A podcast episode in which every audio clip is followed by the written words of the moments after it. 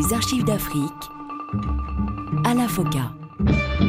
Bonjour à tous et bienvenue dans ce magazine consacré à l'histoire contemporaine de l'Afrique à travers ses grands hommes. Nul n'a le droit d'effacer une page de l'histoire d'un peuple, car un peuple sans histoire est un monde sans âme. Nous, nous considérons que notre indépendance nous permettra de développer notre propre culture, de nous développer nous-mêmes et de développer nos pays en délivrant nos peuples de la misère, des souffrances, de l'ignorance, parce que vous savez quel est l'état où nous nous trouvons. Après cinq siècles de présence portugaise chez nous. Nous voulons l'indépendance, pas parce que nous, sommes, nous soyons des racistes, non, parce que nous sommes des Africains, des hommes africains, un peuple africain qui réalise aujourd'hui son droit à être indépendant, souverain, tout en ayant des rapports avec les autres peuples. Nous voulons l'indépendance pour faire chez nous tout ce que les autres ont fait chez eux et pour créer une vie où nous ne serons plus exploités par des étrangers, mais aussi nous ne serons pas exploités par les Africains eux-mêmes. Parce que nous, nous ne faisons pas une liaison entre la couleur de la peau et la capacité d'exploiter les gens. Si cette cause paraît logique et compréhensible de tous, elle n'est pas du tout du goût du colonisateur portugais en cette fin de la décennie 60. Pas question pour Lisbonne de quitter le Cap-Vert et la Guinée-Bissau dans le moment. Non. Et c'est ce refus de donner leur autonomie aux autochtones qui va pousser Amilcar Cabral et son parti, le PAIGC, le Parti africain de l'indépendance de la Guinée et du Cap-Vert, à choisir l'option armée. Une option folle au regard des moyens du Portugal. Et pourtant, le PAIGC, à qui le président Sékou Touré a donné une base à Conakry, va réussir en quelques années à reprendre aux colonisateurs deux tiers du territoire. Malgré les différentes campagnes à la fois militaires et psychologiques qu'il lance sur l'ensemble du territoire, il ne parvient pas à faire reculer le mouvement indépendantiste. Pire, Amilcar Cabral, qui mène concomitamment une intense activité diplomatique, est parvenu à mettre de son côté l'essentiel de la communauté internationale. Un affront que le Portugal de Spinola ne peut laisser impuni. Suite et fin aujourd'hui de notre série d'archives d'Afrique spéciale Amilcar Cabral.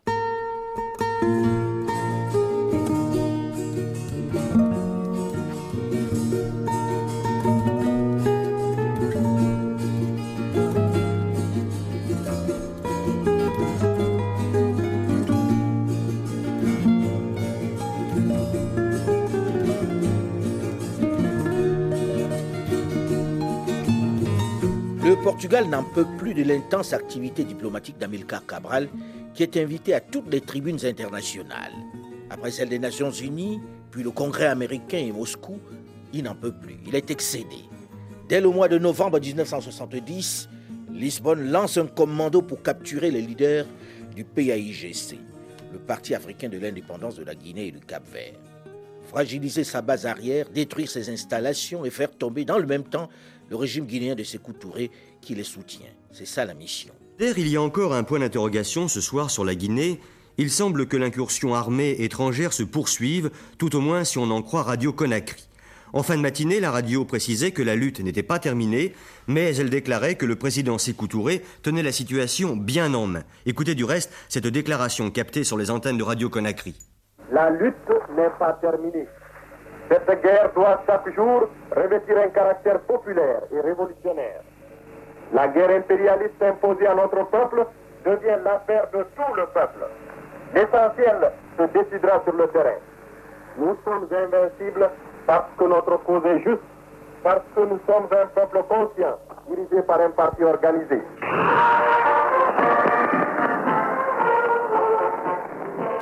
C'était un extrait de Radio Conakry capté par les stations d'écoute de l'ORTF. Depuis lors, la radio ne cesse d'émettre de la musique militaire entrecoupée de chants guinéens. Un fait à noter, les émissions sont maintenant données le plus souvent en langue traditionnelle, le français étant beaucoup moins employé qu'hier.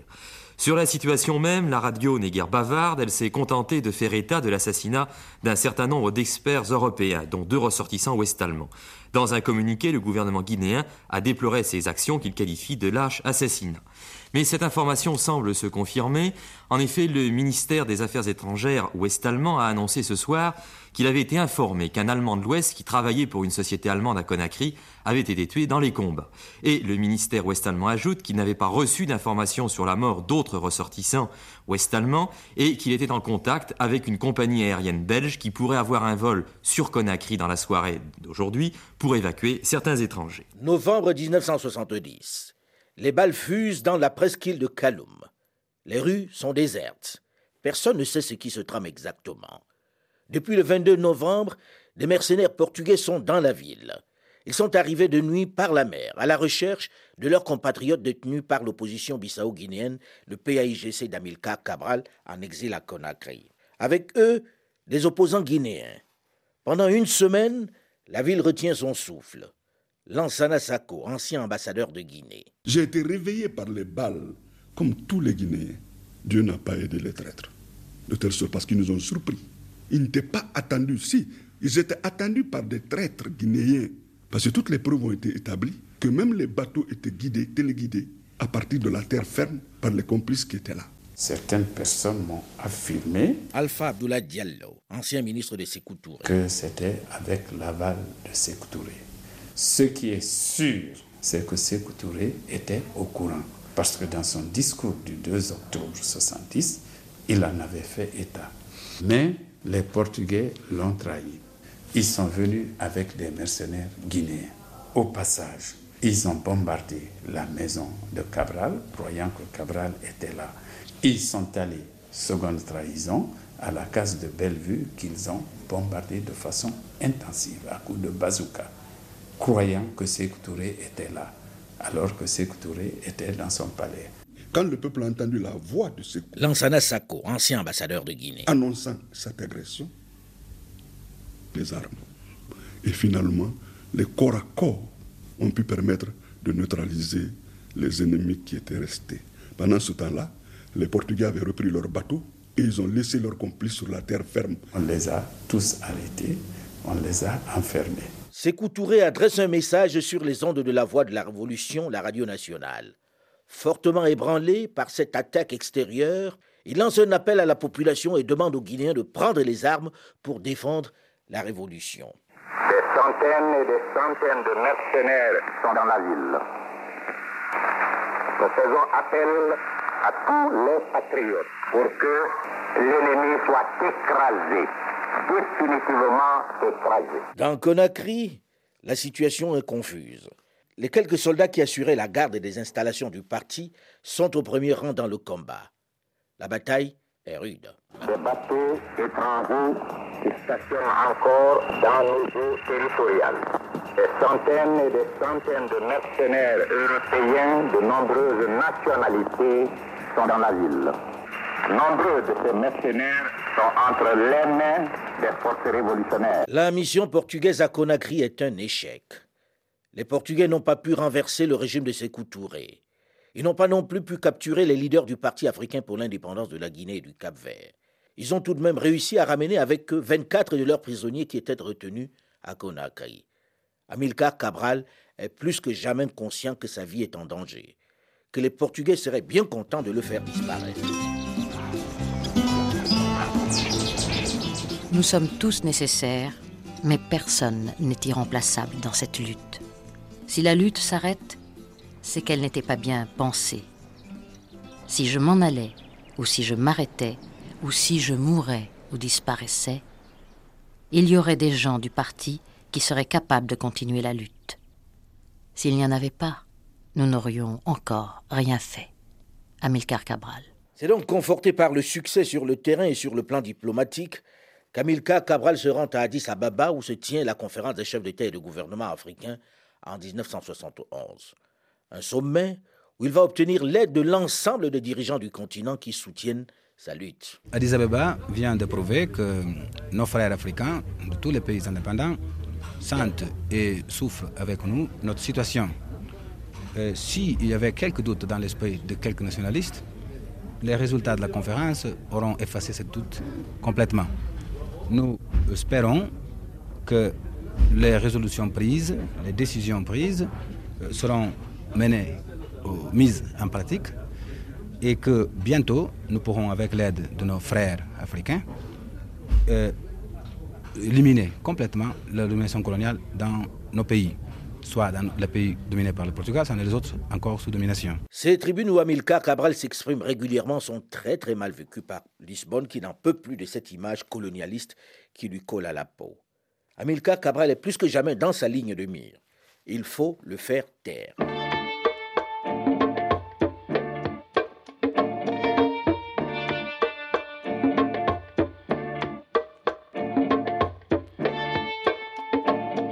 Février 1972.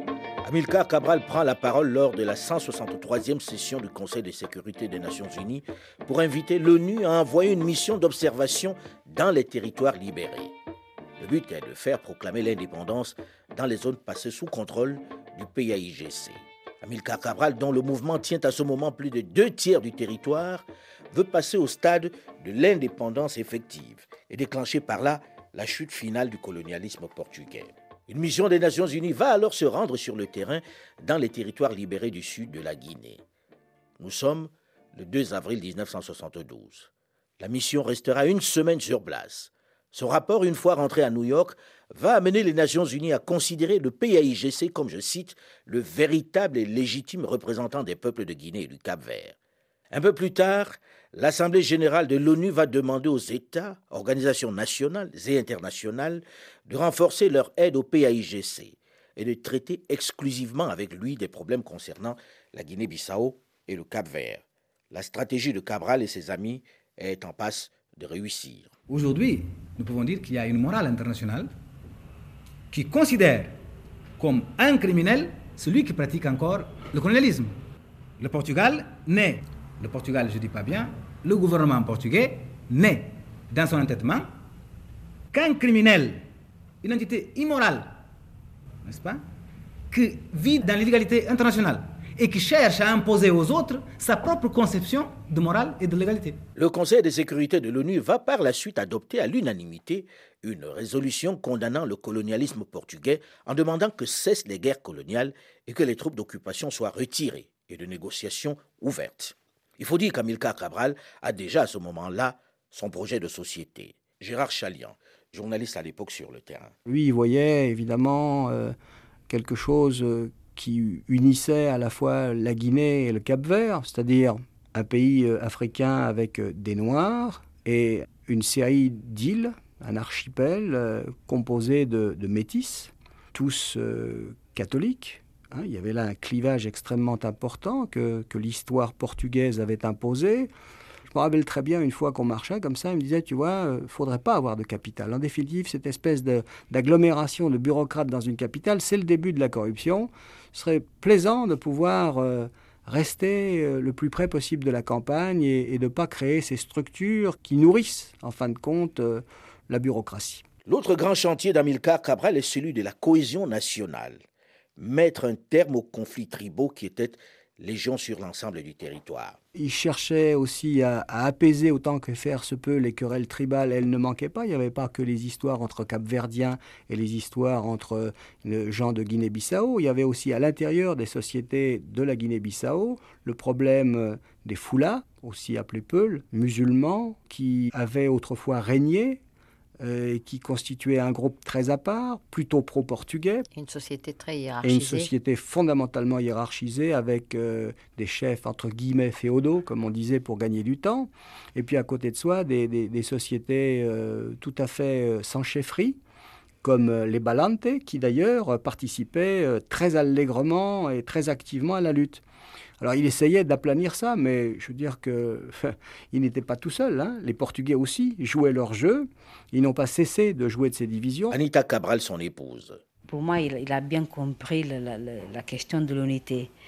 Mieux que n'importe qui. Euh, je crois que aucun de nous n'a tellement bien compris la question de l'unité. Parce qu'il a compris que malgré toutes ces différences, il y a aussi des choses qui lient ces deux pays. Et puis, ce sont des pays très petits, très pauvres et qui peuvent parfaitement se compléter. Bien sûr qu'ils ne voulaient pas faire une, union forcée. C'était écrit même dans les premiers documents de parti, avant même la, lutte armée, c'était décidé que c'était, ça allait être une décision du peuple de ces deux pays. Luis Cabral, son frère, ancien président de Guinée-Bissau. Amilcar avait toujours dit que l'unité Guinée-Cap-Vert après l'indépendance serait faite selon la volonté des deux populations. C'était clair. Nous avions le Conseil national de Guinée-Bissau du PAGC, le Conseil national du Cap-Vert. Je suis d'origine capverdienne, c'est vrai, mais il faut voir que la nation guinéenne est née avec le PAGC. La nation guinéenne n'existait pas avant le PAGC. Hein. Avant, le PAGC, nous étions des Portugais ou des Peuls, des Balantes, des Mandingues. Hein. Donc la nation guinéenne a commencé avec Amilcar Cabral, qui était considéré comme fondateur de, de, la nation. L'unité ne peut pas être la totalité. Il y avait des gens qui pensaient comme ça. Il y avait des gens qui ont souffert comme ça, qui ont été tués à cause de ça. Vous savez, est-ce qu'il n'y a pas de différence culturelle entre les Peuls et les Mandingues Entre les Peuls et les, les, Balantes hein? Et je pense que la couche guinéenne qui vivait dans les villes, qui souffraient les, influences coloniales directement, qui ont fréquenté les écoles de, l'administration portugaise, hein, ou qui ont fait des études. Et si vous voyez les mêmes gens au Cap Vert, ce n'est pas de grande différence culturelle. C'est comme la lutte armée. La lutte clandestine au Cap Vert et la lutte armée clandestine en Guinée. Les problèmes sont les mêmes. Hein. Seulement, nous avons, à partir d'un certain moment, à partir d'un certain moment, Amilcar a vu, non, chaque coup de feu qu'on donne dans la brousse en Guinée, dans la forêt, Guinée-Bissau, ça va servir la libération de la Guinée et du Cap-Vert. Et c'est vrai. Quoi qu'il en soit, son projet autant que son combat séduisent à la fois les pays africains, mais également les autres grandes puissances qui, sur ce coup, ne jouent pas la carte traditionnelle de la solidarité occidentale. Dans la stratégie d'Amilcar Cabral, l'étape suivante est tout simplement l'indépendance. Son activité diplomatique intense vise surtout cet objectif. C'est ainsi qu'en fin d'année 1971, le Conseil supérieur de la lutte, l'organe dirigeant du PAIGC, décide de préparer les conditions pour une élection au cours de l'année 1972 afin de constituer la première Assemblée nationale populaire de Guinée-Bissau. Il nous intéresse à présent de mener à bonne fin la réalisation des élections générales chez nous pour la création de notre première Assemblée nationale populaire, organe suprême de la souveraineté reconquise de notre peuple. Bientôt, notre peuple aura encore un instrument de son souveraineté et prendra des mesures nécessaires pour accélérer la réalisation de ce objectif qui est la conquête de l'indépendance nationale. Quelques mois plus tard, en octobre 1972 exactement, à l'issue des élections organisées sur l'ensemble des territoires contrôlés par le PAIGC, 273 conseillers régionaux et 120 membres de l'Assemblée nationale populaire vont être élus. Dès lors, on commence à préparer l'accession à la souveraineté internationale, ce qui bien sûr se traduit par une intense activité diplomatique d'Amilcar Cabral, que beaucoup voient déjà comme le futur président de la République du jeune État. Un potentiel président qui a une idée bien arrêtée de l'indépendance. Pour lui, ce n'est absolument pas le fait de chasser les Portugais, d'avoir un drapeau et un hymne. Non, le peuple doit, je cite, être sûr que son travail, personne ne va le lui voler, que la richesse du pays n'ira pas dans la poche de quelqu'un. Fin de citation. Mais les Portugais vont-ils le laisser proclamer l'indépendance de la Guinée et du Cap-Vert? Vont-ils accepter cet affront? Rien n'est moins sûr. Une ombre plane sur la tête du leader du PAIGC. Une ombre qui menace l'accession à l'indépendance de ce territoire. La protection du président Sékou Touré sera-t-elle suffisante cette fois-ci? On en parle dans une dizaine de minutes dans la suite et la fin de cette série d'archives d'Afrique spéciale Amilcar Cabral, juste après une nouvelle édition du journal sur Radio France Internationale. Restez à l'écoute, on se retrouve très vite.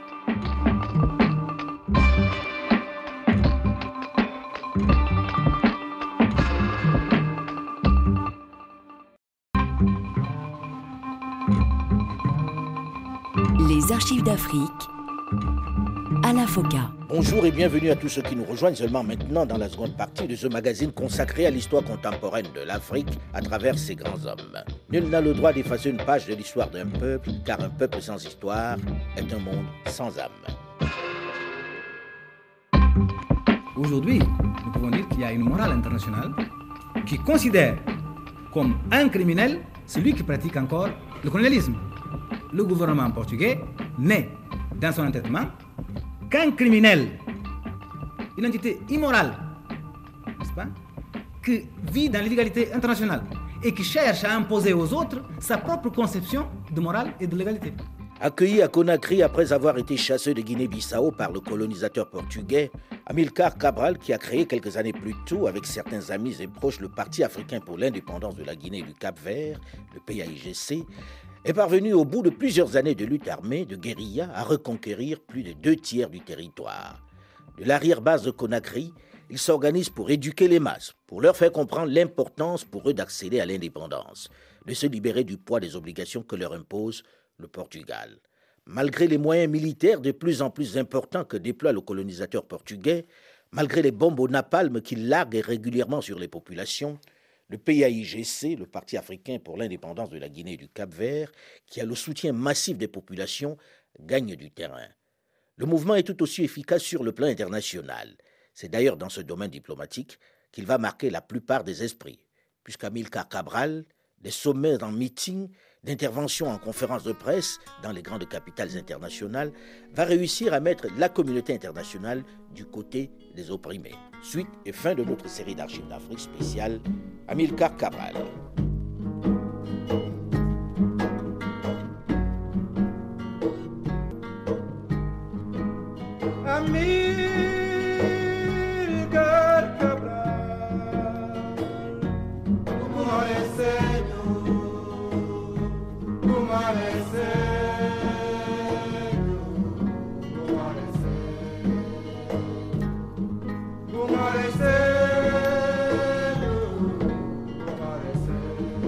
Le discours de Cabral porte. Il porte tellement qu'en avril 1972, les Nations Unies vont décider de considérer à partir de cet instant le PAIGC, comme je cite, le véritable et légitime représentant des peuples de Guinée et du Cap-Vert.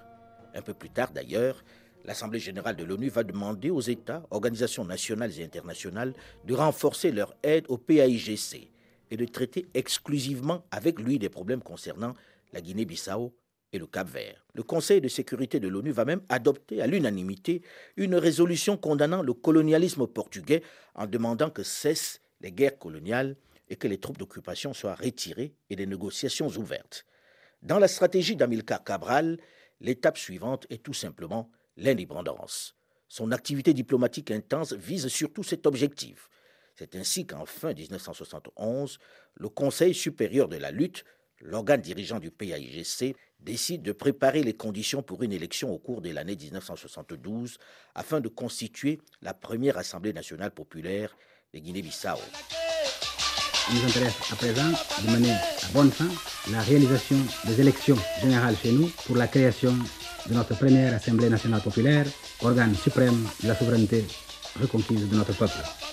Bientôt, notre peuple aura encore un instrument de son souveraineté et prendra des mesures nécessaires pour accélérer la réalisation de ce objectif qui est la conquête de l'indépendance nationale. Quelques mois plus tard, en octobre 1972 exactement, à l'issue des élections organisées sur l'ensemble des territoires contrôlés par le PAIGC, 273 conseillers régionaux et 120 membres de l'Assemblée nationale populaire vont être élus. Dès lors, l'on commence à préparer l'accession à la souveraineté internationale ce qui bien sûr se traduit par une intense activité diplomatique d'Amilcar Cabral, que beaucoup voient déjà comme le futur président de la République du jeune État. Un potentiel président qui a une idée bien arrêtée de l'indépendance. Pour lui, ce n'est absolument pas le fait de chasser les Portugais, d'avoir un drapeau et un hymne. Le peuple doit être sûr que son travail, personne ne va le lui voler, que la richesse du pays n'ira pas dans la poche de quelqu'un. En réalité, en cette année 1972, Amilcar Cabral jouit d'un statut particulier. C'est une certitude, il va être le président de l'État qui s'apprête à accéder à l'indépendance. Il est de tous les grands rendez-vous. Il va prendre la parole lors des obsèques du président Kwame Nkrumah du Ghana, qui restait pour lui un symbole, une icône. Qu'on ne vienne pas nous affirmer que Nkrumah est mort à cause d'un cancer de la gorge ou d'autres quelconques maladies. Non. Nkrumah a été tué par le cancer de la trahison que nous devons extirper. Par le cancer de la trahison dont nous devons extirper les racines en Afrique si nous voulons vraiment, vraiment liquider définitivement la domination impérialiste sur ce continent. Mais nous, Africains, nous croyons fermement que les morts continuent vivants à nos côtés. Nous sommes des sociétés de morts et de vivants.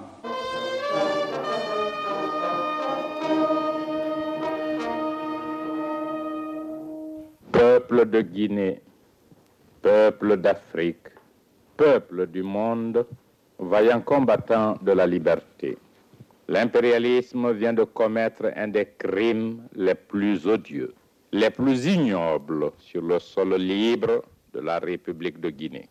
Amilcar Cabral, secrétaire général du PAIGC, est tombé hier samedi 20 janvier 1973 à 22h30 devant sa propre maison lâchement et horriblement assassiné par les mains empoisonnées de l'impérialisme international et du colonialisme portugais. C'est partout la consternation après cette annonce du président Ahmed Sékou Touré de Guinée. Amilcar Lopez Cabral a été tué. Mais que s'est-il passé exactement? Comment cela a pu arriver à ce moment où l'essentiel de son combat était sur le point de se matérialiser? Samedi 20 janvier 1973. Joachim Chissano, membre du comité exécutif du Frolimo, le Front de libération du Mozambique, de passage à Conakry, donne une conférence à l'école des cadres du PAIGC, le Parti africain de l'indépendance de la Guinée et du Cap-Vert. Bien sûr, cet événement, en cette période de militantisme exacerbé, retient l'essentiel des cadres et des responsables pour la soirée. Mais Amilcar Cabral, qui assiste à une réception à l'ambassade de Pologne, n'a pu honorer à ce rendez-vous. Son adjoint, Aristide Pereira, n'y est pas non plus. Il est resté à son bureau où il attend le retour de Cabral prévu pour 23 heures. C'est à peu près vers cette heure-là qu'Amilcar Cabral, accompagné de son épouse Anna Maria, quitte l'ambassade de Pologne au volant de sa Volkswagen qu'il conduit lui-même.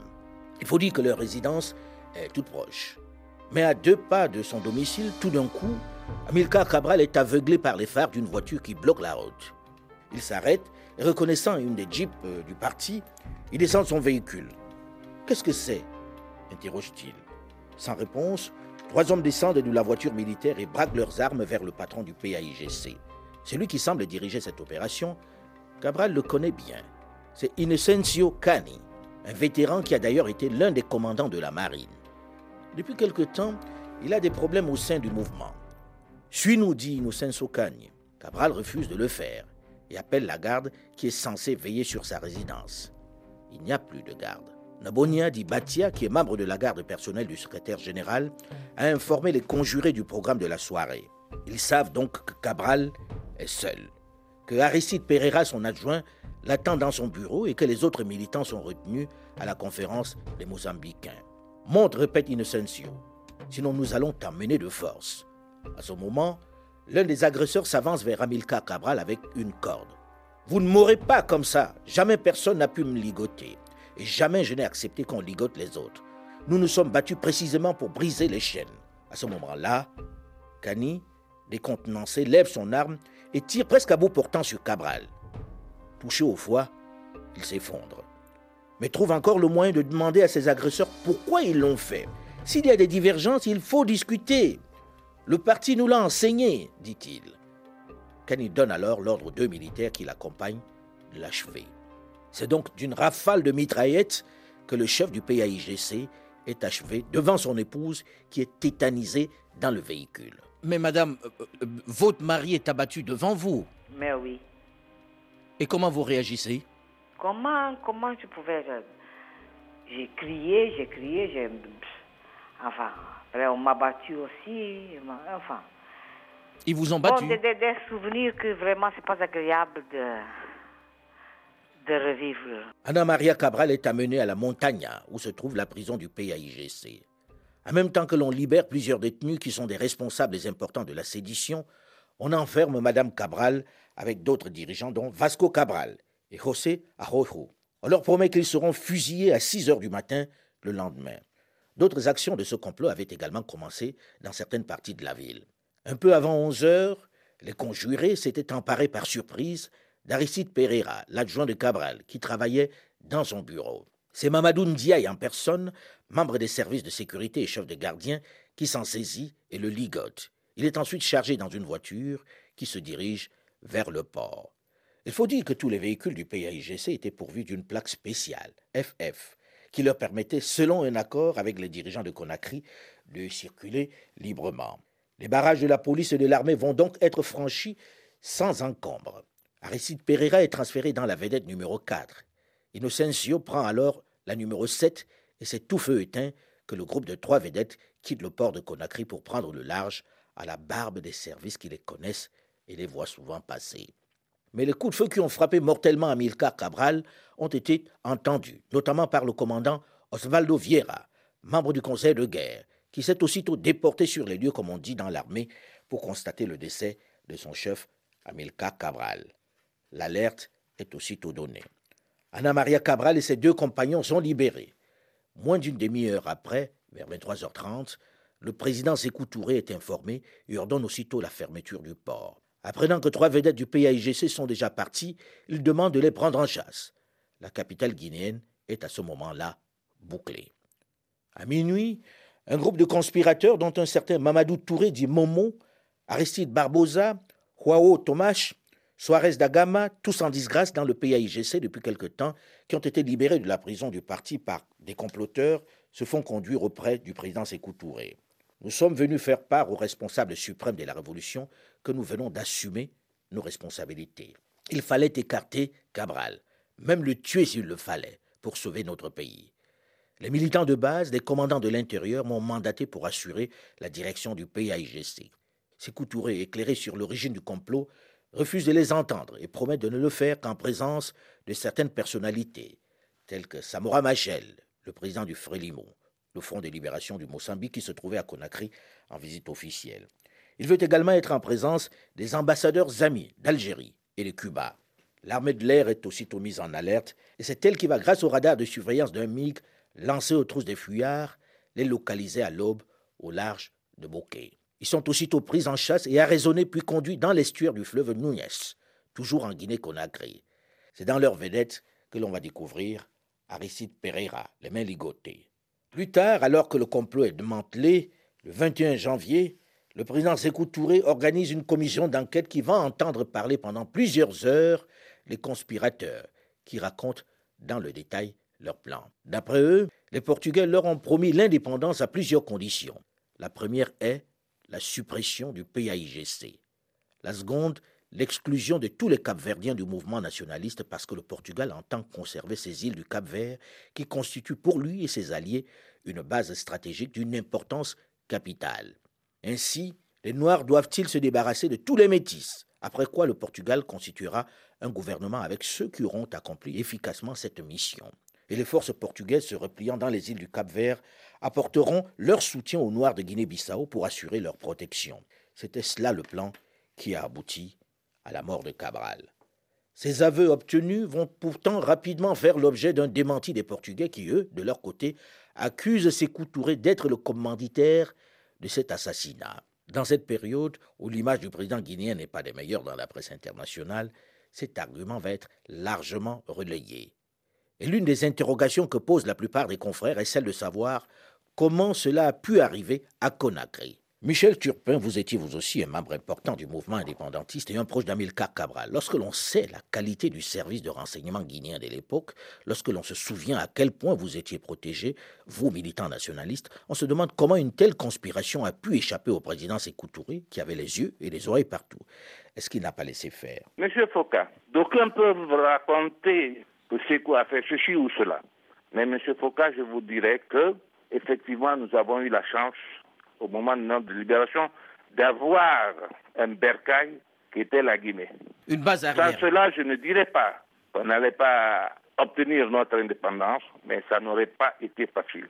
Mais nous, peuple guinéen de Guinée-Bissau, effectivement, nous n'avons aucun reproche et aucun critique à faire. Parce que moi, j'étais là, effectivement, au symposium, au funérailles, et je sais que Le peuple guinéen a pleuré avec nous et Sekou a regretté effectivement la mort d'Amilcar. Bruno Krim, journaliste et proche de Cabral. Moi, je crois que Cabral se sentait d'abord un Capverdien qui avait épousé une cause qui était commune aux îles et au pays continental.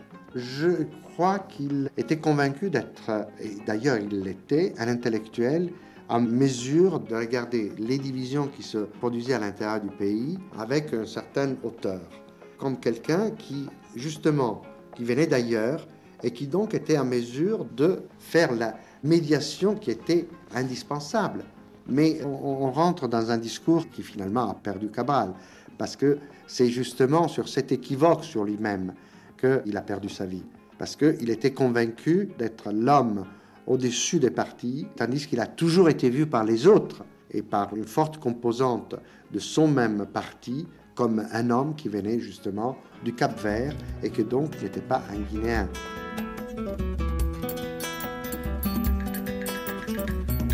Les Portugais ont parlé de la division dans le mouvement nationaliste de Guinée et du Cap Vert entre métis et noirs. C'est vrai que c'est peut-être une des raisons qui a facilité cette trahison, Madame Anna Maria Cabral. C'est de la propagande, surtout des anciens colonistes portugais. Et euh, moi, j'étais là et je n'ai pas vu de dissension. Il y avait des gens qui peut-être... Vous savez, Cabral était plus éloigné que nous, il était beaucoup plus euh, ouvert. Alors, pour lui, l'unité, c'était la complémentarité entre les deux pays. Certains de nous n'avaient peut-être pas bien compris. Ils pensaient toujours qu'un voulait dominer l'autre, mais chez Cabral, l'unité chez Cabral, il n'y avait pas de domination. Est-ce qu'il n'y en avait pas qui lorgnaient sur le poste de président qui revenait de façon naturelle à votre mari après l'indépendance, Madame Cabral? Il disait toujours qu'après l'indépendance, il ne serait pas du tout président. Ce seraient les militaires qui devraient prendre le pouvoir euh, chez, bon, dans nos pays respectifs et que c'était alors les assemblées des deux pays, les députés en réunion, qui allaient décider si vraiment on voulait marcher ensemble dans l'unité et dans la complémentarité. Quelques mois seulement après cette tragédie, le 24 septembre 1973, l'indépendance de Guinée-Bissau est proclamée à Madina Boé. La lutte d'Amilcar Cabral n'a finalement pas été vaine. C'est un héros que son peuple entier pense à lui. Cabral, c'est comme le soleil que vous voyez dans tous les coins de la Guinée-Bissau. Il nous manque, si on parle avec des jeunes, des vieilles femmes qui n'ont rien à voir avec les partis, on te dit vraiment si Cabral était vivant. Ça veut dire que Cabral a fait des choses que personne ne pourra pas oublier.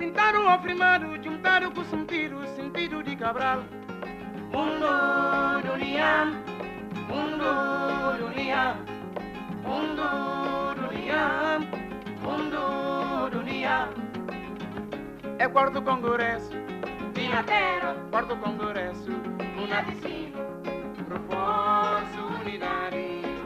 Archives d'Afrique spécial Amilcar Cabral, c'est terminé. Mais vous pouvez d'ores et déjà réécouter cette émission sur le site de RFI ou sur archivesdafrique.com ou tout simplement sur votre téléphone portable en téléchargeant gratuitement l'application Archives d'Afrique sur iOS ou sur Google Play. Vous pouvez également réagir sur notre page Facebook, la première sur notre antenne avec ses 600 000 amis. Marjorie Bertin, Olivier Raoul et Alain Foucault, nous vous donnons quant à nous rendez-vous la semaine prochaine, même heure, même fréquence, pour aller à la découverte d'un autre personnage marquant de l'histoire contemporaine de l'Afrique. Dans un instant, nouvelle édition du journal sur Radio France Internationale. À très vite.